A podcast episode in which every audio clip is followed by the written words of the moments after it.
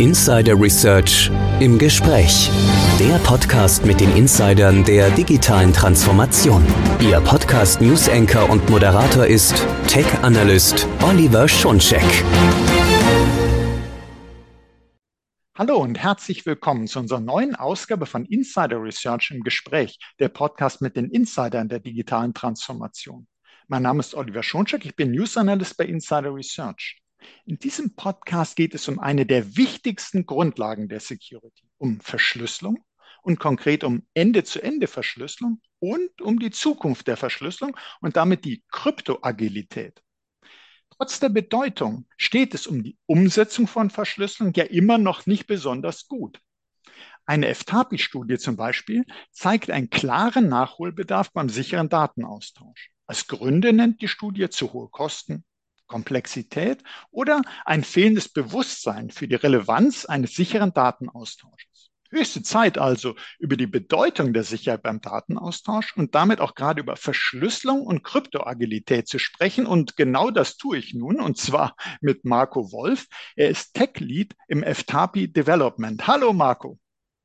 Hallo. Hallo. Schön, dich im Podcast zu haben. Ja, danke, dass ich hier sein darf. Ja, sehr gerne. Wir haben ja auch so unsere Fragen. Ne? Also wir möchten tatsächlich über eines der wichtigsten Themen der Security sprechen. Und es ist nicht nur ein Dauerbrenner, äh, glaube ich, seit man äh, an Sicherheit denkt, denkt man ja eigentlich auch daran, man muss irgendwas verschlüsseln, man muss irgendwie was äh, vertraulich halten. Äh, mhm. und trotz allem geht es irgendwie nicht so weiter, wie es sein sollte. Und da mit dir zusammen mal reinzugucken, warum das so ist, was man da tun kann, das ist mir ein ganz wichtiges Anliegen, weil äh, es müsste sich dringend was tun. Und ich möchte zuerst mal über eine Frage sprechen mit dir, äh, was scheinbar immer noch vielen Unternehmen nicht klar genug ist. Warum ist denn Datenaustausch ohne Ende-zu-Ende-Verschlüsselung riskant? Kannst du uns mal so darstellen, was da passieren kann, wenn man nicht an Ende-zu-Ende-Verschlüsselung denkt? Äh, sehr gerne. Ohne Ende-zu-Ende-Verschlüsselung ist man in den meisten Fällen bei den Anwendungen auf die Transportverschlüsselung angewiesen. Und bei der Transportverschlüsselung gibt es viele Teilnehmer. Also wir haben diese Zertifikatstellen, die diese Zertifikate ausstellen, beispielsweise, dass Google wirklich Google ist und dieser Austausch dadurch stattfinden kann, verschlüsselt. Ne? Da findet so ein Schlüsseltausch statt, wenn der Browser auf den Google-Server geht und sagt, ich möchte das abfragen, dann wird erstmal auf einer, auf einer anderen Ebene erstmal äh, das Ganze äh, geeinigt, wie man das denn verschlüsselt, das Ganze. Und dazu braucht man Zertifikate. Und da fängt es schon mal an, dass man dieser Zertifikatsstelle vertrauen muss. Und dann gibt es immer diesen Weg, ich muss ja ins Internet kommen. Das heißt, ich habe irgendeinen Zugangspunkt zu, zum Internet und das könnte ja auch ein öffentlicher WLAN-Hotspot sein. Und da könnte auch jemand einfach mitlauschen, irgendwie einen Proxy dazwischen haben und sagen, hey, ähm, ich wickle diese verschlüsselten Kanäle für dich ab, lieber Computer, und äh, reiche dir das dann weiter. Und schon hat man jemanden, der mitliest bei dem Ganzen beispielsweise. Mhm. Aber da gibt es ganz, ganz viele verschiedene andere Szenarien. Also wenn ich das jetzt nochmal, weil manche werden jetzt dann gesagt haben, Moment, Moment, offenes WLAN, offenes WLAN und wir haben doch Transportverschlüsselung, aber du hast uns ja gesagt, und das ist eben ganz entscheidend, da ist ein Proxy dazwischen. Also da ist jemand, der letztlich fast ja sowas wie eine Man-in-the-Middle-Attacke macht, also der sich dazwischen hockt und äh, dem man dann irgendwie vertraut. Man geht dahin und dann sagt er, ich mache die Verschlüsselung für dich. Macht er vielleicht auch wirklich, aber bis zu ihm ist es nicht verschlüsselt. Und Richtig. Äh, dann natürlich der Punkt, dass du gesagt hast, das Thema der Zertifikate. Ähm, wir wissen zum einen, Zertifikate können ablaufen. Gut, da warnt ein Browser, in der Regel sollte er jedenfalls davor warnen. Aber wir haben auch schon erlebt, dass sogar Zertifikatsstellen angegriffen wurden und dass man dort, wenn man so möchte, digitale Ausweise gestohlen hat, um sich damit dann äh, im Internet auszuweisen und zu sagen, guck mal, das ist mein Zertifikat. Und das Blöde war dann natürlich, das waren ja echte Zertifikate. Richtig. Und die muss man dann erst zurückrufen, nachdem das erkannt ist. Und solange das nicht geschieht, meinen alle, super, stimmt, äh, Identität ist echt.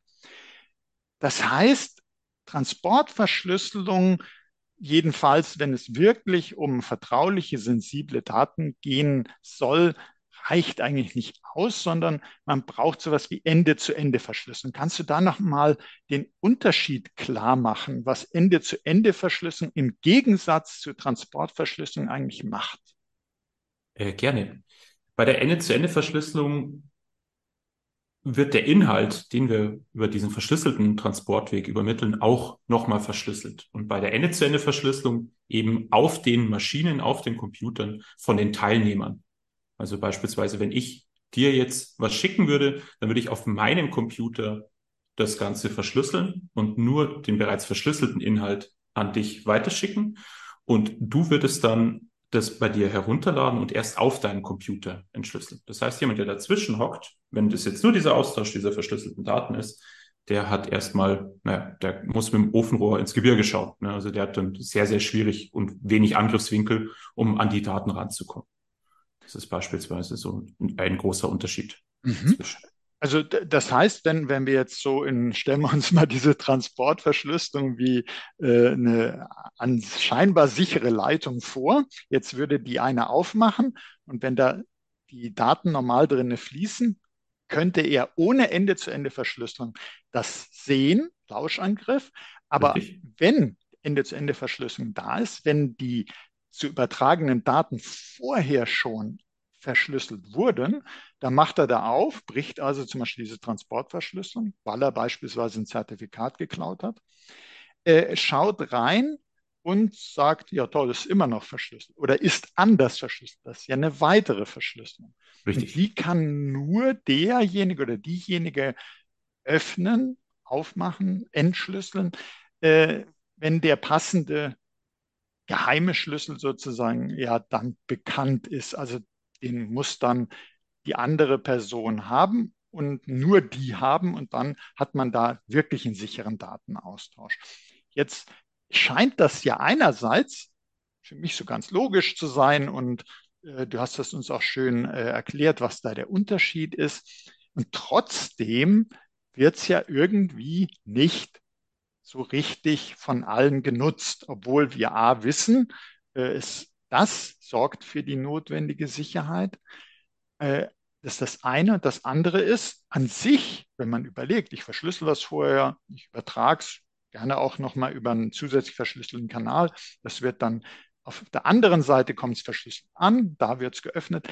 Es wird aber immer noch nicht gemacht. Wir denken an die vielen unverschlüsselten E-Mails, an die vielen unverschlüsselten Datenübertragungen.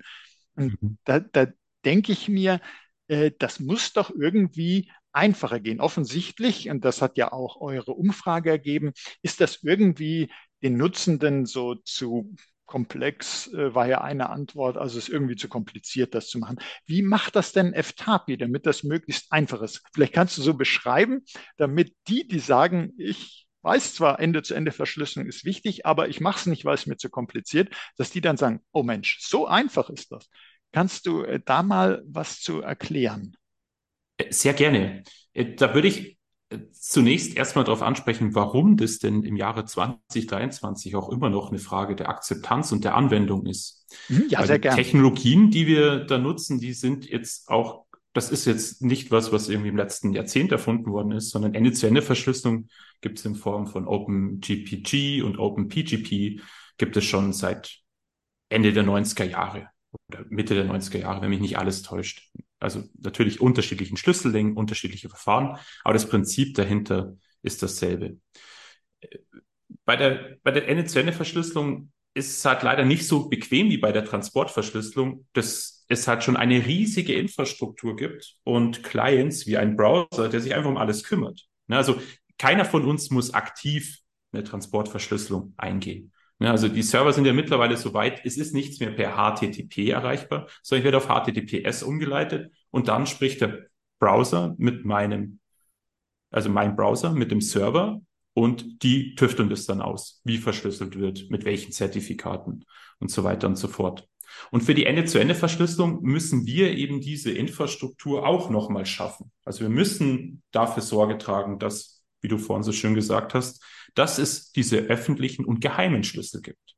Diese Geheimschlüssel müssen irgendwie erreichbar sein und zwar auch nur für die Leute, die die Daten, die damit verschlüsselt worden sind oder für die, sagen wir es mal, nicht damit, sondern für die Daten verschlüsselt worden sind, auch darauf zugreifen können und diese Leute der einzige Personenkreis sind, die darauf zugreifen können. Und wie wir das bei FTAPI machen, ist, dass wir da helfen, diese Infrastruktur zu schaffen, indem wir unseren Server als eine Art ähm, Public Key Infrastructure bereitstellen. Also wir haben ein Register, welcher Benutzer denn welchen öffentlichen Schlüssel hat. Das ist ja der erste Part. Damit ich jemanden was verschlüsseln kann, brauche ich seinen öffentlichen Schlüssel. Und diese Infrastruktur hält aber auch gleichzeitig den privaten Schlüssel für diesen User äh, bereit. Aber jetzt nicht in einer unverschlüsselten äh, Form oder Art, weil dann könnten wir uns das Ganze sparen, ne? weil dann hätten wir keine Ende-zu-Ende-Verschlüsselung mehr, wenn unser Server dieses Geheimnis kennt, sondern das wird nochmals, abermals mit dem Secopass-Passwort verschlüsselt und auf dem Server abgelegt. Und dadurch schaffen wir diese Infrastruktur, überhaupt erstmal die nötigen Secrets zu haben, die nötigen Bausteine zu haben, um diese Ende-zu-Ende-Verschlüsselung dann zwischen unseren Usern ermöglichen zu können. Und wie es bei Ende-zu-Ende-Verschlüsselung nun mal so ist, oder bei, der, bei dem gängigen Verfahren, wie man es äh, heute immer noch macht, ist, dass man asymmetrische Verschlüsselung, heißt eben diese Private und Public Key, also geheime und öffentliche Schlüssel, äh, mit einer symmetrischen Verschlüsselung, in unserem Fall jetzt äh, ganz aktuell AES-GCM, verknüpft. Das heißt, die Daten, die man dann übertragen möchte, die werden erst symmetrisch verschlüsselt mit einem AES-Key, ähm, der dann auch wieder verwendet werden kann und muss, um das Ganze zu entschlüsseln. Und wir verschlüsseln quasi diese Daten lokal mit dem AES-Key und übertragen erstmal nur diese verschlüsselten Daten, um im nächsten Zuge dann mit dem öffentlichen Schlüssel des, der, der, der Empfänger oder der Empfängerinnen dass diesen IS-Key nochmal zu verschlüsseln und den dann in verschlüsselter Form auch am Server abzulegen. Und dann hat die andere Partei, also Empfänger oder die Empfängerin, hat dann die Möglichkeit, diese Daten wieder runterzuladen, diesen verschlüsselten Daten, den verschlüsselten Schlüssel und mit Hilfe des Geheimschlüssels, der auch wieder runtergeladen wird, lokal auch wieder auf der Maschine der EmpfängerInnen entschlüsselt wird, diesen AES-Key wieder zu entschlüsseln, um dann folgerichtig die Daten zu entschlüsseln. Also es ist Verschlüsselung, Verschlüsselung, Verschlüsselung. Also das ist, ist äh, sehr, sehr abstrakt wahrscheinlich das auf der Tonspur äh, zu erklären, aber es, da gibt's halt mehrere Ebenen ähm, und, und Secrets, die ausgetauscht werden müssen, um da wirklich eine zu Ende Verschlüsselung äh, mhm. zu können. Also äh, zum einen natürlich äh, für die Hörerinnen und Hörer ist auch, ihr, wir bieten auch hier natürlich Shownotes, da kann man nochmal nachlesen, man kann nochmal äh, sich bei euch auch YouTube-Videos gucken, man kann sich das nochmal anhören, was du sagst. Aber glaube ich, ganz wichtig ist äh, auch, dass, dass, dass wir alle verstehen, ihr stellt also die Infrastruktur dafür bereit, dass man den öffentlichen Schlüssel des Gegenübers dann hat. Richtig. Äh, und gleichzeitig aber auch für den anderen sozusagen sein Private Key, den aber auch nicht ihr kennt, sondern der auch nochmal äh, sozusagen verschlüsselt wird, also wo dann nur an diesen Schlüssel kommt nur derjenige dran, also für den auch der geheime Schlüssel gedacht ist. Und äh, da hattest du eben das äh, Stichwort so Secopass-Technologie genannt. Richtig, ja. Mhm. Und also das ist das macht das aus, dass man sozusagen diesen geheimen Schlüssel auch wirklich geheim hat, sogar für euch. Also auch ihr wisst nichts dazu. Richtig. Richtig. Mhm. Ähm, das ist auch wieder was, was komplett auf dem Computer des Users passiert. Also wenn ich mir initial meinen, wir nennen das unseren Seco-Pass, das ist quasi der geheime Schlüssel und der öffentliche Schlüssel. Also wir generieren ein RSA-Key-Pair lokal auf der Maschine von dem User. Und bevor das Ganze registriert wird, wird der Private Key nochmal verschlüsselt. Und das ähm, schaffen wir, also für den User schaut es so aus, dass man ein Passwort eingibt. Also man wählt am Anfang ein Passwort und das muss man dann jedes Mal, wenn man etwas entschlüsseln möchte oder ja genau, wenn man entschlüsseln möchte, muss man das Passwort eingeben. Und in der Hin im Hintergrund, was der Client macht, ist, er nimmt dieses Passwort und steckt es in eine sogenannte Key Derivation Function, also so eine Schlüsselableitungsfunktion, die aus dem wenig Entropie von diesem Passwort viel Entropie macht, zusammen mit einem Salt, je nach Verfahren, ähm, was, da, was da genutzt wird, gibt es da Unterschiede. Wir benutzen da aktuell PBKDF2 mit 500.000 Iterationen in unserer neuesten Variante der Ende-zu-Ende-Verschlüsselung. Und aus, aus diesem kleinen Passwort mit wenig Entropie wird mit Hilfe des Salt und diesen Iterationen ein AES-Key wieder generiert, was auch AES-GCM ist, womit wir dann diesen Private Key verschlüsseln. Und nur der verschlüsselte Private Key und der öffentliche Public Key werden in unserem Server festgehalten. Diesen, das Passwort genauso wie der Schlüssel, mit dem wir den Geheimschlüssel verschlüsselt haben, der verlässt niemals den Rechner. Also damit ermöglichen wir diese Ende-zu-Ende-Verschlüsselung. Wir heben den da nicht auf, der wird da nicht zwischen abgelegt, da, den, den schmeißt man weg. Also es gibt schon so Funktionalitäten wie Remind oder Keep Me Logged In oder Remind Me oder sowas, dass man sagt, für eine gewisse Zeit halte ich das lokal an dem Rechner fest. Aber standardmäßig wird man jedes Mal gefragt, den einzugeben. Und da ist natürlich auch wieder die Abwägung zwischen Usability äh, und Security. Möchte ich das Ding jetzt wirklich jeden, jedes Mal eingeben oder gilt der, ist es dann entschlüsselt? Oder das Passwort da vorhanden, lokal am Client. Das unterscheidet sich auch von Client zu Client bei uns. Ähm, da ist aber wichtig, dass da eigentlich der Benutzer da die Möglichkeit hat, das zu bestimmen, wie, wie lange das Ganze dann unverschlüsselt aufgehoben werden soll, lokal. Und jetzt ist ja äh, das, was du uns jetzt auch erklärst, schon mal sehr gut für die Security-Expertinnen und Experten äh, unter unserer Hörerschaft, die dann sagen, hm, ja, das hört sich wirklich sicher an, was die da machen. Das ist ja gut, man muss es ja wissen. Äh, wie ist das Verfahren? Kann man dem vertrauen und wie sicher ist das? Und wenn man sich jetzt auf die Seite der Nutzerinnen und Nutzer stellt, dann habe ich so verstanden, für dieses eigentlich ziemlich äh, einfach und wenig Aufwand, oder? Also ich stelle mir jetzt mal vor, äh, man, man hat da eure Plattform für den Datenaustausch zum Beispiel und dann geht man hin und sagt, diese Datei möchte ich jetzt übertragen an den an Empfänger A oder B oder wie noch immer und ich gehe hin und verschlüssel das, gebe dazu sozusagen meinen nur mir bekannten äh, Schlüssel ein und der Rest danach, was alles so passiert, das muss ja dann der Anwendende gar nicht mehr machen, sondern das passiert alles, aber eigentlich ist es doch nicht ein hoher Aufwand für jemanden, der es nutzt. Also es ist natürlich ein zusätzliches Passwort, ne? Also das, das kann ich da jetzt nicht kleinreden, aber dabei bleibt es auch. Also dafür, dass es eigentlich ein sehr komplexes Thema ist, die Ende-zu-Ende-Verschlüsselung, dass da vieles falsch gemacht werden kann in der Anwendung. Im Vergleich dazu ist es eigentlich relativ einfach, sich nur ein Passwort zu merken, um das Ganze quasi ins Leben zu rufen, indem man dieses Keypair generiert und alles korrekt registriert wird und man im weiteren Verlauf eigentlich nur sein Passwort merken muss, damit man dann auch Ende zu Ende verschlüsselt ähm, Daten mit anderen austauschen kann und vor allem empfangen kann. Ja, und ich denke, ähm, natürlich stöhnen wir alle über viele Passwörter, wissen wir ja. Aber ja. Äh, wo brauchen wir nicht ein neues Passwort? Irgendwo äh, ist man im Internet unterwegs, Absolut. schon wieder ein neuer Nutzeraccount, noch ein Passwort und so geht es immer weiter.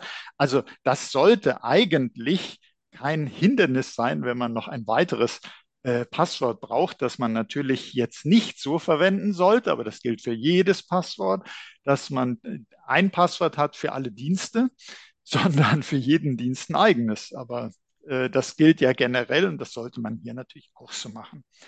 Jetzt, Absolut. Da würde ich auch nur ganz kurz noch äh, hinzufügen. Ja, gerne.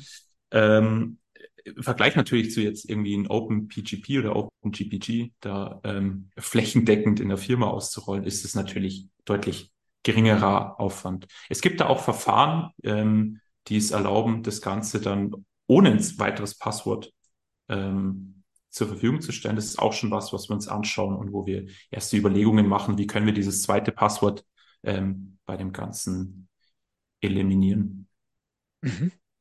Ja, sozusagen generell so der, der Wunsch nach äh, Passwortlos, deshalb sagte ich ja vorhin, äh, viele stöhnen über viele Passwörter, aber an sich nutzen wir sie andauernd. Wie gesagt, nochmal kurz am besten, was heißt am besten, sondern es muss überall ein anderes sein. Oder eben ja, man hat ein Masterpasswort und äh, dann hat man einen Passwortmanager und da drin sind aber ganz viele verschiedene. Ähm, gut, aber das sei nur noch mal äh, an der Stelle gesagt. Das heißt, eigentlich hat man da einen sehr einfachen Zugang zu diesem Thema Ende-zu-Ende-Verschlüsselung. Und eigentlich gibt es jetzt nicht so den Grund, äh, dass sich das nicht so flächendeckend durchsetzt. Jetzt sind aber durchaus ähm, Diskussionen auch nicht nur, warum verbreitet sich Verschlüsselung nicht besser und auch gerade Ende-zu-Ende-Verschlüsselung, sondern man spricht ja auch darüber, in Zukunft kann man Verschlüsselung eh vergessen, denn dann kommen die Quantencomputer mhm. und die werden die Verschlüsselungen alle brechen und zwar nicht in 10.000 Jahren, sondern in fünf Sekunden machen die das, wenn sie dann da sind und dazu in der Lage. Wie ist denn da deine Einschätzung? Ich weiß, das ist nicht ganz einfach, weil es haben äh, schon vor Jahren welche gesagt, ja, das dauert ewig in drei Tage und jetzt dauert es nur noch ewig und demnächst dauert es nur noch drei mhm. Tage. Also muss man gucken. Äh, man kann nicht genau sagen, wann es kommt, aber zum Beispiel das BSI sagt, äh, man soll gar nicht jetzt überlegen, wann das kommt. Es kommt. Man muss sich darauf vorbereiten.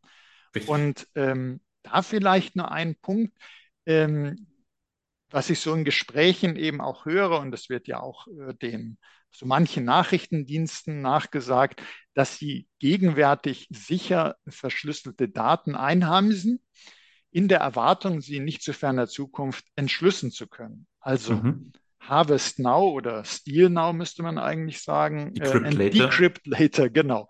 Also sowas findet statt. Das heißt, wir müssen heute schon daran denken, was mache ich eigentlich, wenn das mal mit den Quantencomputern kommt und die tatsächlich diese Fähigkeit bieten. Also vielleicht erstmal so deine Einschätzung, was sagst du?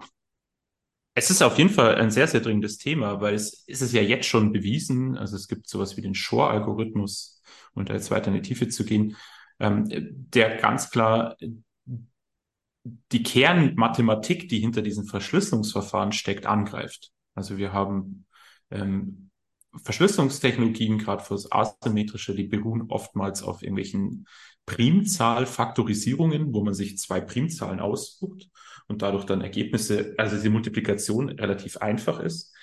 Aber wenn man das Ergebnis dann vor sich hat, es sehr, sehr schwierig ist, auf die passenden Primzahlen wiederzukommen, die da gewählt worden sind. Oder es gibt, ähm, die Verschlüsselungsverfahren basieren oftmals auch auf irgendwelche logarithmischen Problematiken, wo man wieder einen Logarithmus hat, man steckt ein x rein und das y purzelt total leicht raus. Aber von dem y wieder auf den Logarithmus zu kommen und den Input, den es da gekriegt hat, ist schwierig. Und die Quantencomputer, da gibt es halt beispielsweise den Shor-Algorithmus, aber da gibt es weitere noch, die mir, die mir jetzt, jetzt nicht, die ich jetzt nicht sofort abrufen kann. Aber die wichtige Information davon ist eigentlich, dass, wie das BSI sagt, es geht nicht um ob, sondern wann. Also es wird die Möglichkeit geben, das Ganze zu entschlüsseln. Und dahingegen muss man natürlich, was das BSI auch schon ständig empfiehlt oder auch äh, entsprechend dann betont, ist, dass man sich dafür schon mal rüstet. Und da gibt es verschiedene Verfahren, diese Postquantenkryptographie, wo es äh, Verfahren gibt, wo man sagt, da gibt's noch keine bekannten Schwachstellen, die vom Quantencomputer genutzt werden könnten. Ähm, und das Ganze findet aber generell sehr, sehr wenig ähm, na, Beschleunigung. Ne? Also ist, ist auch klar, Security ist so ein Thema. Ähm, ich ich sage das äh, gern mal, die Leute machen das nicht aus Überzeugung. Wir als Firma, wir machen es als Überzeugung. Das ist unser Produkt, wir stehen dahinter und ich auch als Engineer, ich mache das aus Überzeugung, weil mir Datensicherheit wichtig ist.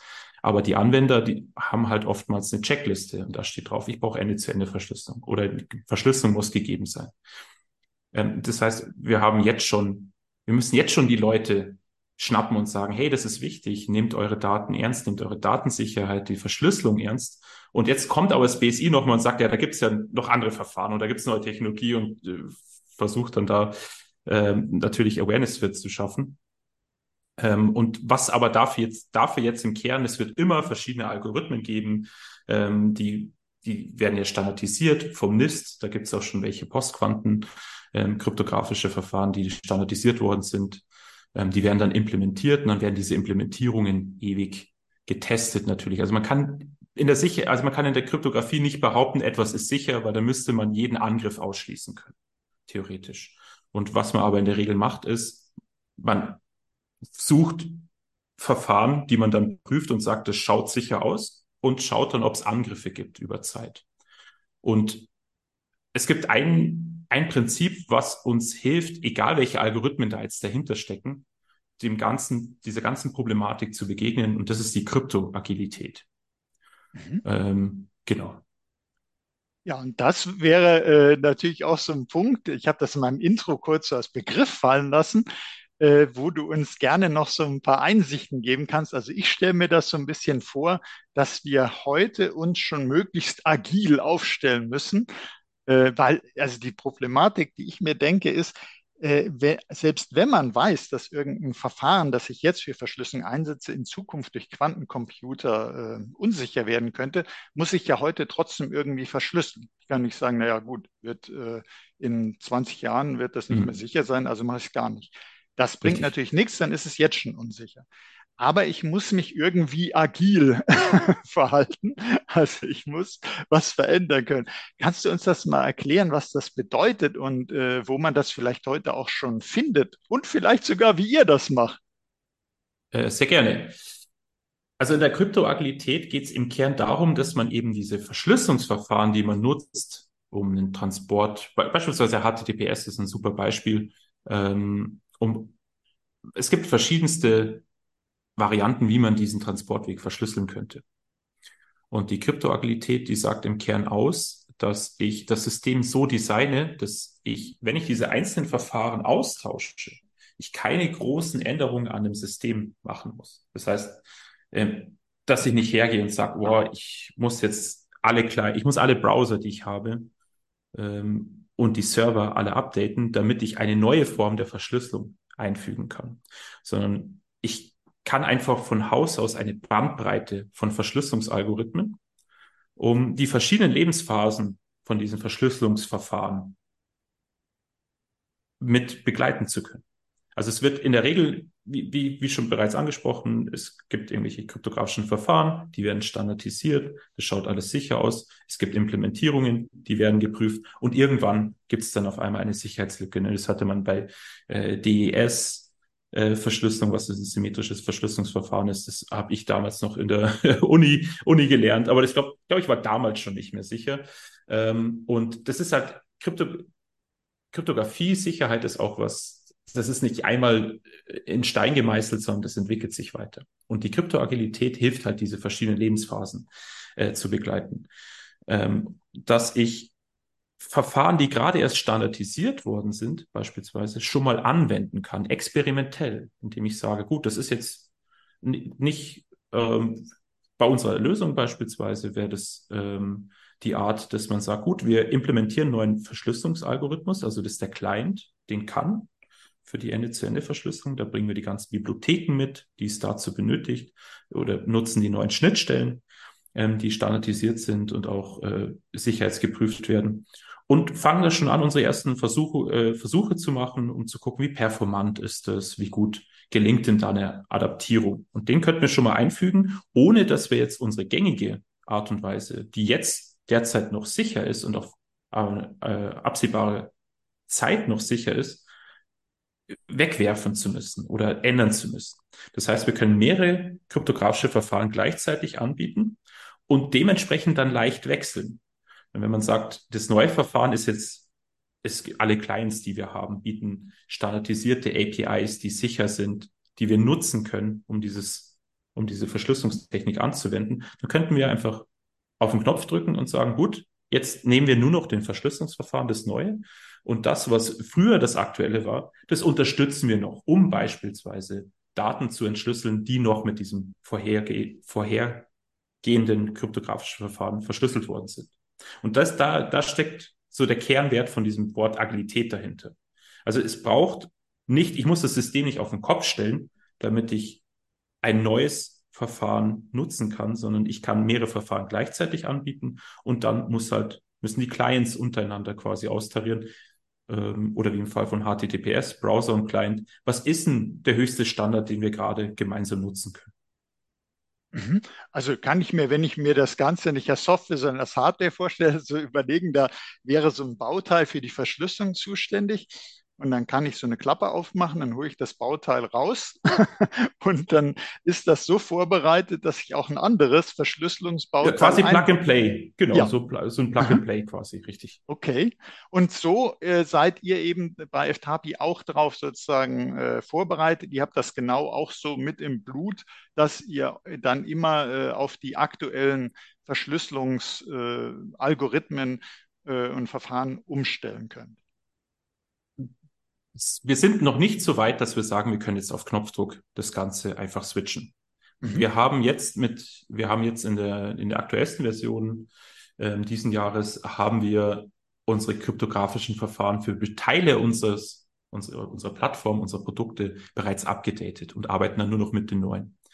Und haben auch noch die alten kryptografischen Verfahren im, im Einsatz bei anderen Teilen des Produkts was wir jetzt gestartet haben, ist, um diese Kryptoagilität im Kern leben zu können, müssen sich die austauschenden Parteien zu jeder Zeit im Klaren sein, mit welchen Verfahren eigentlich irgendwas verschlüsselt worden ist. Also muss diese ganzen Metadaten dazu sammeln, damit man diesen Sprung machen kann. Und mit, mit unserer abgedateten Verschlüsselung sind wir jetzt den ersten Schritt näher gekommen, indem wir jetzt zwei Verfahren haben, die von unserer Plattform unterstützt werden und indem wir ähm, dann noch mehr Augenmerk gelegt haben, diese ganzen Metadaten zu sammeln und auch festzuhalten, was denn für Verfahren, welches von diesen verschlüsselten Inhalten mit welchen Verfahren ähm, verschlüsselt worden ist. Ähm, weil natürlich, wenn ich einfach sowas, so ein Ciphertext, also äh, verschlüsselte Daten anschaue, dann habe ich da erstmal in den wenigsten Fällen einen Clou, wie das eigentlich verschlüsselt worden ist. Und wie das verschlüsselt worden ist, ist aber wichtig, für die Clients, um zu wissen, welche von diesen kryptografischen Verfahren, die in dieser Bandbreite unterstützt werden, muss ich denn anwenden, um an den Klartext wiederzukommen. Und das ist das, was wir jetzt bereits gestartet haben. Ähm, einer der nächsten Schritte wäre beispielsweise jetzt so experimentelle Postquanten-Kryptoverfahren einzubauen und zu sagen, gut, das liefern wir auch schon aus und es gibt halt, äh, wir können äh, einen Server entsprechend konfigurieren, dass er sagt, gut, jetzt haben wir mal ein, ein Testsystem, oder vielleicht ein System, äh, mit dem wir uns mit unseren Kunden austauschen, das in unserem, in unserem Besitz ist und sagen, okay, da schalten wir jetzt mal die neue Ver Verschlüsselung frei und schauen uns an, wie gut es läuft. Das Ganze. Also fährt, mhm. fährt da quasi so ein Testballon. Das wäre dann der nächste Schritt. Und dann würde ich, wenn ich jetzt, gerade weil wir Security-Publikum haben, würde ich sagen, das ist dann echte Kryptoagilität. Ähm, das, was wir bisher oder was wir jetzt eingeführt haben, sind die ersten Schritte dahin, eben diese Infrastruktur aufzubauen, diese Verfahren, dass man dieses Plug-and-Play zukünftig anbieten kann, sobald ein nächster Verschlüsselungs Verschlüsselungsalgorithmus da ähm, seinen Platz findet bei uns in der Anwendung. Ja, aber wir sehen schon mal, ihr seid auf dem besten Weg. Ihr habt das Thema schon angefasst. Und das ist ja eigentlich genau das, äh, was gewünscht und gefordert ist, was auch das BSI sagt, dass man sich damit beschäftigt. Einerseits Kryptoinventur, man muss also wissen, was hat man denn? Äh, Richtig, ja. Was verschlüsselt man womit? Und dann im nächsten Schritt sich vorbereiten, dass man da agil wird, so wie man es äh, in allen Bereichen des Unternehmens sein muss, muss es eben auch in der Security sein, auch in der Verschlüsselung. Wir sehen, wie spannend, hochaktuell und immer noch dynamisch dieses Thema Verschlüsselung ist, dass es schon wirklich seit Urzeiten in der Security gibt, aber bleibt immer wieder top aktuell, auch in Zukunft, auch wenn die Quantencomputer da sind. Und Vielleicht so zum Schluss von deiner Seite. Ich habe es eingangs im Intro gesagt. Ähm, eure Studie hatte gesagt, die Unternehmen haben so mhm. gesagt, naja, sicheren Datentransfer hm, machen wir vielleicht doch nicht, weil komplex, teuer, gar nicht nötig. Was, was sagst du denen? zu komplex, teuer und nicht nötig. Vielleicht können wir sagen, nicht nötig. Also bitte, was heißt denn nicht nötig? Darüber haben wir die ganze Zeit gesprochen und wir wissen, dass es äh, nötig ist. Aber ähm, komplex und teuer, das äh, sind keine Argumente, warum man sich dem verschließen sollte. Absolut. Also die Notwendigkeit, glaube ich, hat doch tatsächlich, also jedes, jedes moderne Unternehmen hat irgendwelche brisanten Daten, die, wo es in Bredouille geraten würde, wenn es an, in die Hände von Leuten kommt, die eigentlich keinen Zugriff drauf haben sollten. Und für das Komplex und teuer haben wir eine Lösung, die dem Ganzen ein bisschen zu Leibe rückt, um diese Komplexität ähm, und auch diese Infrastruktur anzubieten, um das liefern zu können und auch anbieten zu können für seine für seine Nutzer und diese Komplexität äh, etwas deckelt und eben auf ein Passwort reduziert für den Anwender. Ähm, teuer ist natürlich immer, liegt im Auge des Betrachters oder der, äh, im, in der Relation, aber ich kann behaupten, dass wir nicht teuer sind und ähm, dass ich denke, dass es sich auf jeden Fall lohnt, unsere Software mal anzuschauen, weil wir eben für diese Themen eine sehr, sehr gute Lösung anbieten, die made in Germany ist, hosted in Germany, ähm, die wo wir sehr, sehr viel und großen Wert darauf legen, dass die Daten, die darüber ausgetauscht werden und die Ende zu Ende ausgetauscht werden, vor allem diese, dass die auch wirklich sicher sind. Ja, ich denke, da bleibt mir nur zu sagen, ja, du hast schon gesagt, schaut euch die Lösung mal an. Also wir haben zu dieser Podcast-Folge natürlich Show Notes. Da kann man einerseits äh, was lesen, angucken zu den virtuellen Datenräumen von FTAPI, Seco Rooms. Man kann nochmal das zu den Sicherheitsfunktionen sich anschauen, zu Kryptoagilität. Man kann diese Umfrage natürlich auch nachlesen. Es wird auch bald nochmal eine neue Umfrage und neue spannende Ergebnisse dazu geben. Lohnt sich also auf jeden Fall, diese Links mal zu nutzen, sich das anzuschauen und äh, die Lösung auch mal auszuprobieren. Und ich glaube, du hast uns da äh, wirklich Appetit drauf gemacht. Ja, das freut und, mich. ja, und deshalb möchte ich dir schon mal ganz herzlich danken, Marco, Sehr dass gerne. du hier äh, im Podcast bist und dass du dir die Zeit genommen hast, über dieses einerseits natürlich komplexe Thema der Verschlüsselung zu sprechen, aber uns andererseits gezeigt hast, es ist wichtig, dass alles in seiner Komplexität funktioniert und sicher und dauerhaft sicher ist. Mit Thema Kryptoagilität haben wir darüber gesprochen.